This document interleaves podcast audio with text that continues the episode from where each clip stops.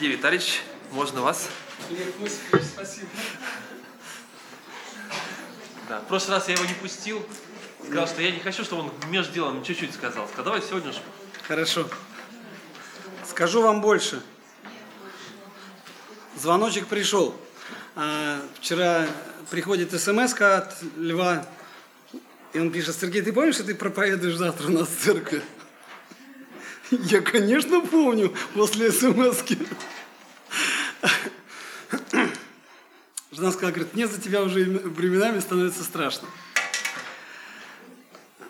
Чего нам в этой жизни с вами не хватает?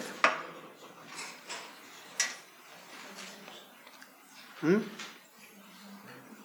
Все заулыбались, все, каждый о чем-то своем думает.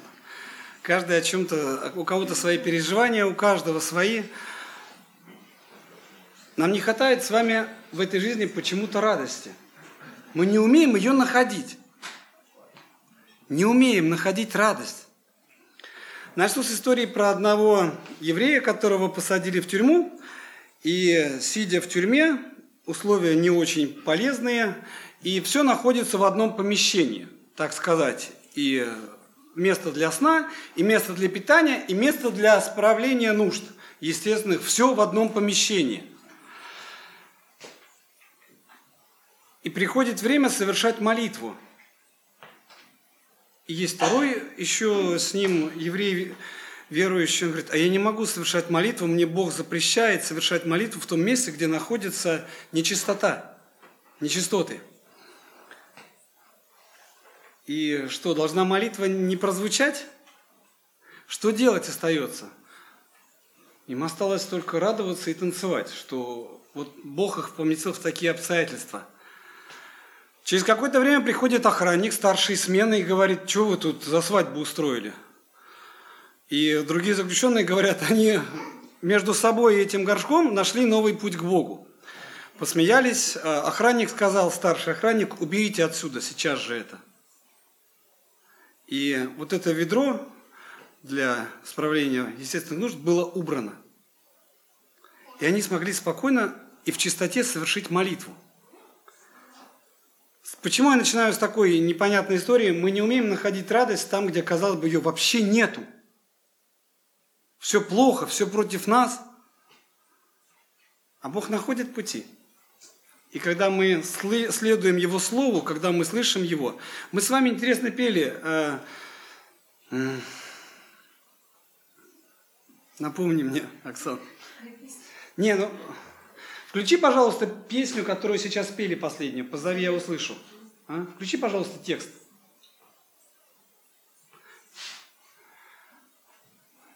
Прочитайте теперь сейчас текст без музыки, когда все красиво и интересно. Позови. Да? Мы просим, Господи, позови. И мы говорим, я услышу. Потом, Господи, позови. И я пойду. И не просто пойду, а за тобой пойду. И до края земли пойду. Все пошли. Все идут до края земли. У всех получается с утра до вечера идти за Богом. Сами себе ответьте на вопрос, кто сегодня утро начал со Слова Божьего. Кто начал утро со света. Сами себе ответьте, к чему мы стремимся в этой жизни, в короткой жизни, ее не так много – Книга Исход, 9 глава, 10 глава. Книга Исход, 10 глава, наверное, с 20 стиха. Слава, будь, будь добр, пожалуйста.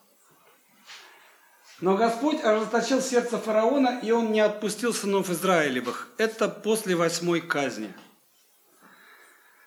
Они пережили и жаб, и вода, которая в крови, вода, которая превращалась в кровь, и песих мух, и саранчу, и град, и гром, они много чего пережили уже. Но уже пора бы успокоиться.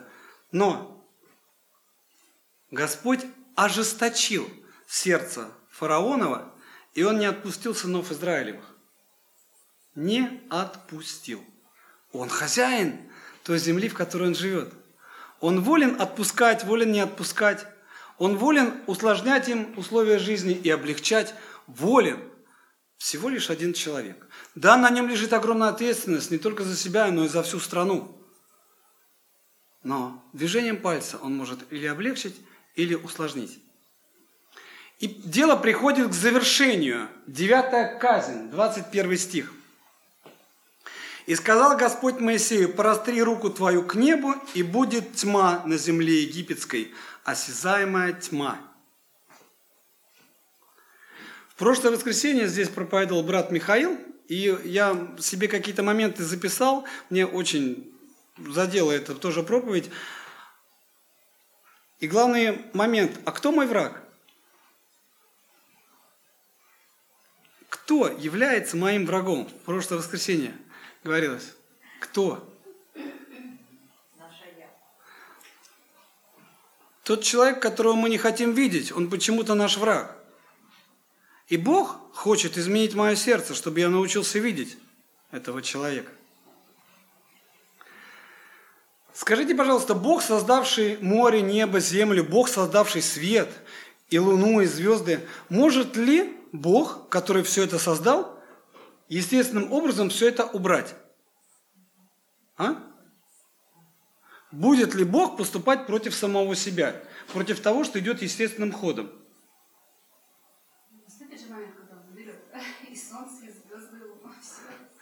Но будет ли Бог поступать сам против себя, если Он установил течение дня и течение ночи? Аминь. Но все проходит естественным путем. Бог ничего не делает противоестественно. Понимаете? К чему, я объясню дальше, к чему говорю. Итак, Моисей простер руку свою, 22 стих, к небу, и была густая тьма по всей земле египетской три дня. Последствия, 23. Не видели друг друга, и никто не вставал с места своего три дня. У всех же сынов Израилевых был свет в жилищах их. Как интересно. Одним свет подарен, а другим не подарен. Есть ли у нас с вами свет в жилищах наших? Есть этот свет. Слово, Бог, Слово Божье, которое Он нам оставил. Пользуемся ли мы этим светом? Или мы живем в другой сфере? Уже зависит от нас с вами. Пользуемся мы этим светом или не пользуемся?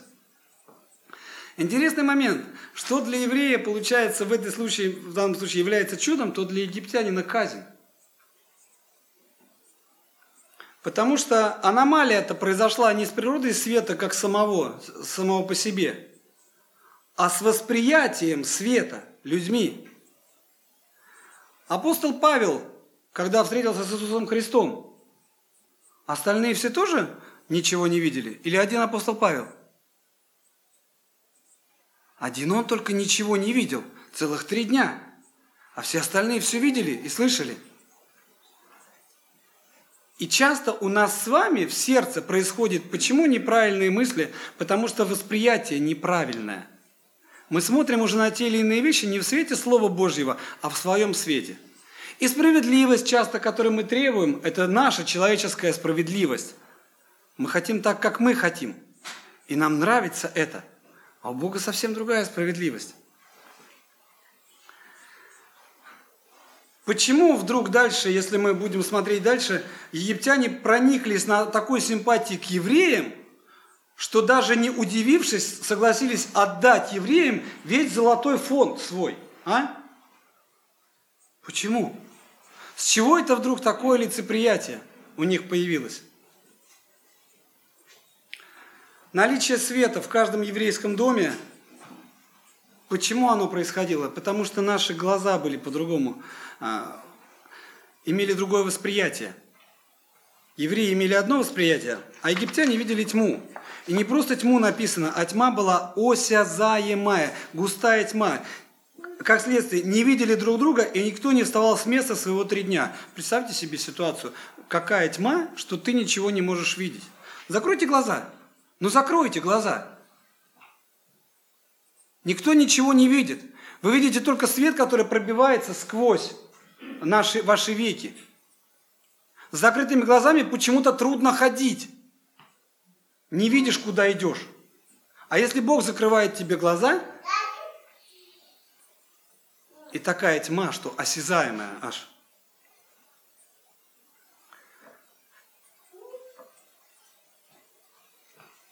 Важно исполнять заповеди, которые нам оставил Христос, естественным образом. И не предмет, с помощью которого исполняется эта заповедь, не само осуществление не должно иметь в своей основе чудо. Чудо, что люди меняются. Но опять-таки это все происходит естественным образом. Есть один случай интересный, опять еще одного еврея, вспоминаю, читал. Он находился в заключении в Петропавловской крепости, и его возили на допросы в тайный совет на лодке через Неву. Однажды во время переправы э, настало время произнести молитву освящения нового месяца. И этот еврей попросил охранника остановить лодку, чтобы произнести благословение. На что? Э, то есть благословение положено было произнести стоя. Ему надо было остановиться, встать в лодке, произнести благословение на новый месяц. Ну, догадаться нетрудно, что охранник был человеком совсем не тем, но он поплыл дальше. Только почему-то лодка остановилась. Сколько бы он ни греб, она стояла на месте. Лодка стоит на месте. Можно встать и произнести благословение. Можно? Второй вопрос. А нужно? Заметьте, Никого из здесь сидящих Бог не привел в церковь пинками. Согласны? Никого. Все по доброй воле. Никакого чуда. Только смотрите, что дальше. Вот этот еврей не стал произносить благословение, а только взял слово с конвоира, что после того, как лодка вновь тронется с места, он сам ее остановит. Конвоир. И когда охранник выполнил свое обещание и лодку остановил самостоятельно, тогда еврей встал и произнес благословение на новый месяц. То есть подготовка к выполнению заповеди и освящение, вот так сказать, освящение нового месяца прошла естественным путем. Мог? Мог, но не сделал, потому что охранник должен был сам остановить лодку. Все должно происходить естественным путем. Хотя нам нравится вроде чудеса, так интересно, так хорошо. И все. И все. А потом мы вот к этим щелчкам привыкаем, и нам уже будет не хватать простого и все. Давай нам больше. Разве я не прав? Мы быстро привыкаем к чудесам. У группы «Дружки» есть такая песня «Не привыкайте к чудесам».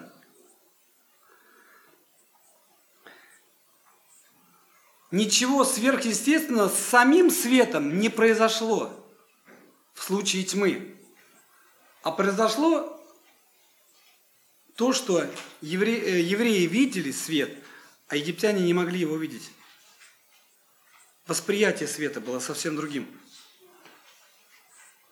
Можно, в принципе, возразить, что казнь тьмой сама по себе не является чудом, которое предшествовало э, так сказать, выполнению того, что евреи обнесли, грубо говоря, египтян. И те по непонятному лицеприятию все им поотдавали. Но все должно было происходить естественным образом. И сопротивление охранника было вроде бы сломлено с помощью чуда. Тем не менее, сама остановка лодки и после следующего благословения произошла естественным путем – можно людей привести в церковь чудом. Ой, у нас исцеляют, ой, у нас а, воскрешают, еще чего-то. Люди, да, придут посмотреть на это. Но будет ли в сердце Бог во всем этом? Следующий э, момент. Является ли факт, что у всех сынов Израиля был свет в жилищах их? Если помним, дальше написано – не видели друг друга, и никто не вставал с места своего три дня. У всех же сынов Израилевых был свет в жилищах их. Вот такой момент. Был свет в жилищах их. Еще раз повторю, у нас с вами есть свет. Начинаем ли мы каждое утро со света? Заканчиваем ли мы каждый вечер со светом? Живем ли мы со светом каждый день? Насыщаемся мы ли, этим, ли мы этим светом в течение дня? Или так на бегу? Кушать не забываем, правда? Режим питания нарушать нельзя. И три раза в сутки обязательно питаемся. Как часто мы насыщаем себя словом, которое дает нам жизнь?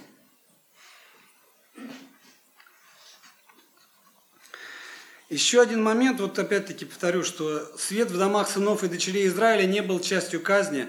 Это было более высокое по сравнению с самой казнью служение, которое становится актуальным только в том случае, когда мы очищены от этого мира. Мир пытается войти в нас, и недавно общался с человеком, который говорит, что то, что неестественно, пытается проникнуть в церковь. Разводы почему-то становятся нормой. Повторные браки почему-то становятся нормой. Мы начинаем закрывать глаза на то, чего не должно быть вообще, именоваться у святых. Почему этот мир с такой силой пытается влезть к нам? Для чего? Для того, чтобы тьма ослепила наши глаза. А у нас есть источник света. У нас есть Господь, который дает нам Какие бы периоды мы ни переживали, что бы ни происходило в нашей жизни, вот этот период, который Бог нам дал, он вроде бы длинный, а вроде бы нет. Но у нас на сегодняшний день с вами есть возможность спокойно собираться. Нас никто не выгоняет, правда? Никто не приходит и не говорят, что вы должны прекратить это собрание. У нас есть совершенно спокойно возможность читать. А, есть такая страна Эфиопия. Знаете? Какое ведущее вероисповедание в Эфиопии на сегодняшний день? Христианство. Христианство. Но в Эфиопии было 17 лет гонений, когда людям запрещено было и читать, и собираться, и молиться. 17 лет гонений.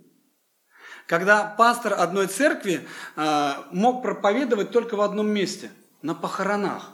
И он ходил по всему городу, по похоронам, и там проповедовал. Единственное место. И он говорит, мне, как, и когда один из американских миссионеров приехал туда, а, он говорит, пастор Эфиопский сказал, что мне пришлось Библию разорвать и раздать ее членам церкви.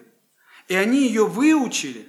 И когда было собрание, в, в темноте. Я говорил, мне надо сейчас книга пророка Исаия, такая глава. Вставал человек и начинал цитировать это наизусть.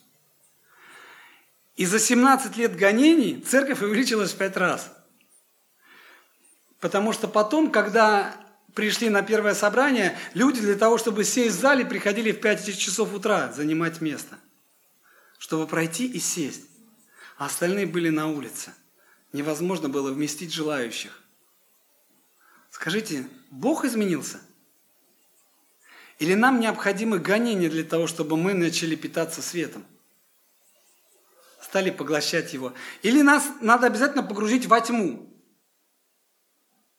Но тьма-то входит в нас постепенно, шаг за шагом. Сначала одно местечко себе отвоюет сердце, потом другое, третье, и пытается проникнуть в нас. Тьма никуда не исчезла. Но что такое тьма?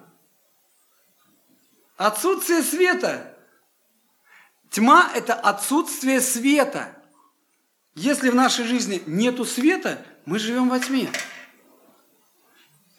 И что бы мы ни говорили, не будет по-другому.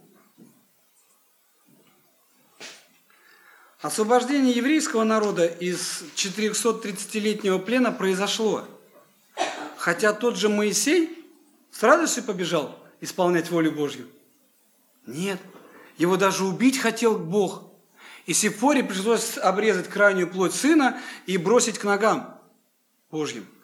И сказал, ты жених крови у меня. Вспомните пророка Иеремию.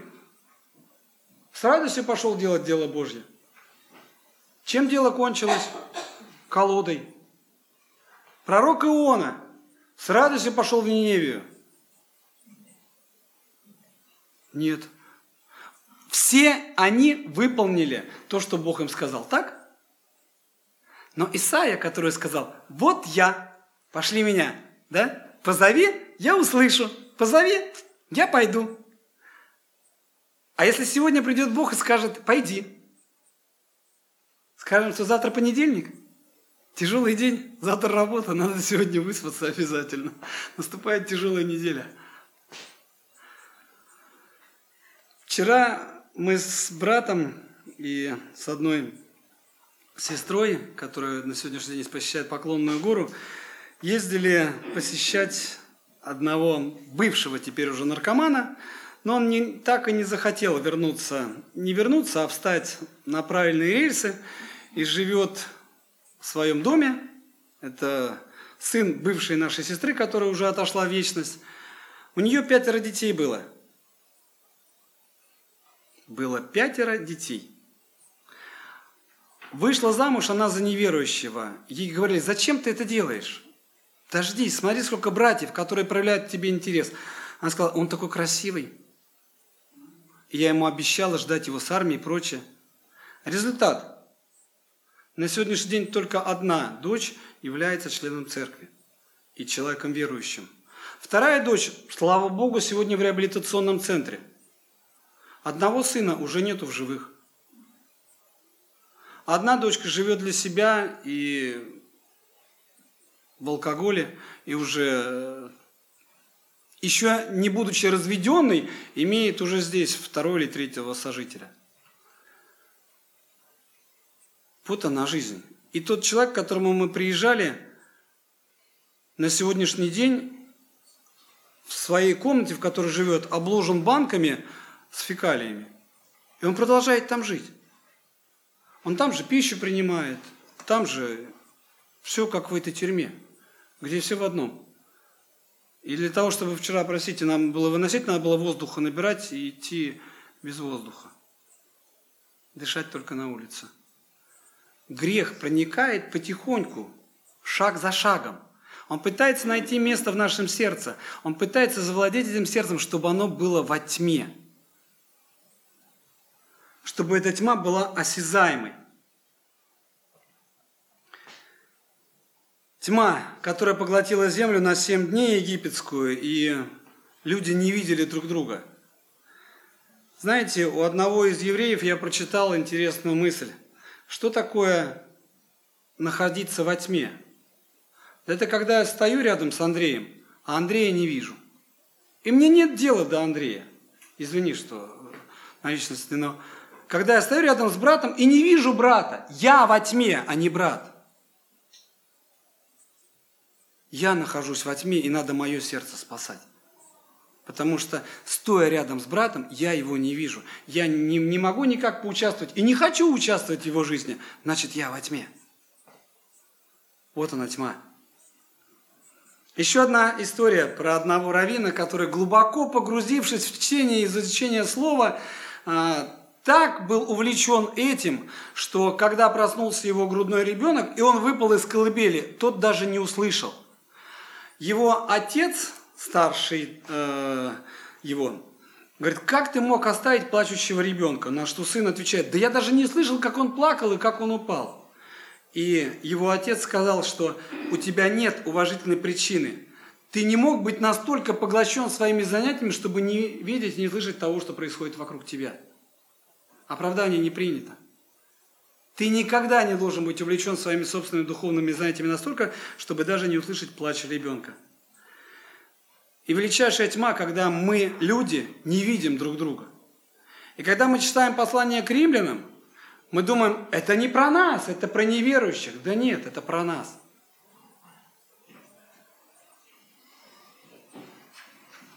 Негатив никуда не уходил – Грех никто никуда не спрятал. Сатана как был противником, так противником и остался. И ему мало дела для, для тех людей, которые живут в мире. Они и так ему принадлежат. Он хочет нас погрузить во тьму.